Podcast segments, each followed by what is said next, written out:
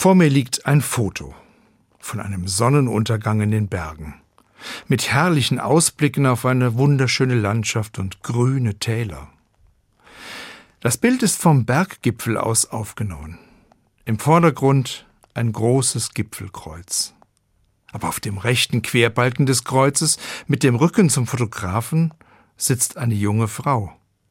Meine Tochter. Ich freue mich über das Bild, aber irgendwie fühlt sich das für mich komisch an und ich frage mich, darf man sich einfach auf ein Kreuz setzen? Mir ist das Kreuz wichtig. Kreuze sind für mich Zeichen meines Glaubens. Sie erinnern mich daran, dass Jesus an einem Kreuz gestorben ist.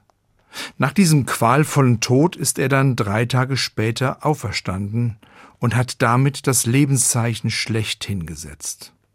Das alles sagt mir ein Kreuz, und dann setzt sich meine Tochter einfach darauf? Das Foto von der Berglandschaft mit dem Kreuz hat mir meine Tochter selbst geschickt. Sie lebt in Österreich.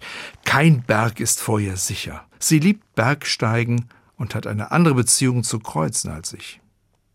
Im Gegensatz zu mir hat sie auch ein eher distanziertes Verhältnis zur Kirche und Glauben. Als wir über das Bild ins Gespräch kommen, sagt sie, ich liebe Gipfelkreuze. Sie erinnern mich an Gott, daran, dass ich getauft bin. Auf dem Berg fühle ich mich Gott nahe. Ich spüre, Gott trägt mich. Das hat mich sehr berührt, und diese Gefühle kann ich verstehen. Gottes Nähe zu spüren, von ihm getragen zu sein, das ist ein Geschenk.